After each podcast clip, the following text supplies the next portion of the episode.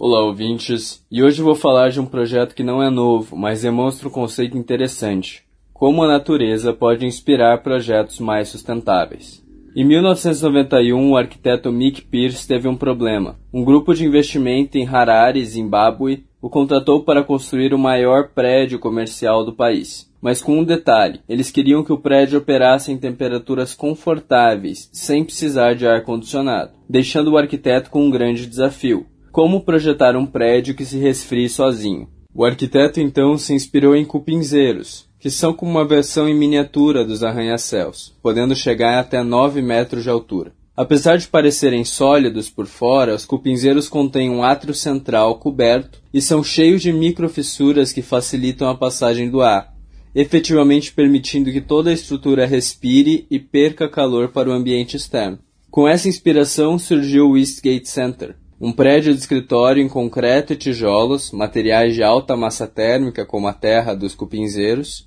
e que precisam de bastante calor para esquentar. As colunas externas foram dentadas para aumentar a área de contato com o ar e a perda de calor. Pequenas janelas nas paredes perimetrais diminuem a retenção de calor e grandes janelas no átrio central permitem a iluminação natural.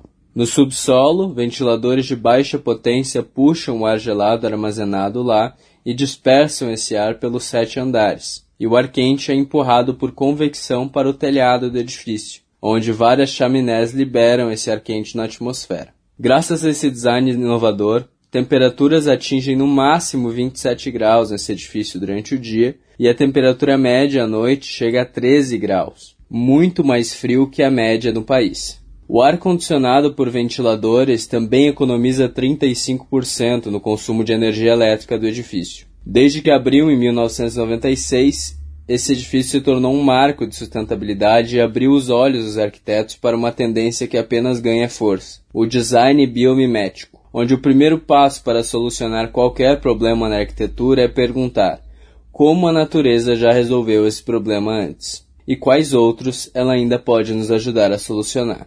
Obrigado pela audiência. Aqui é Matheus Barros, para a CBN.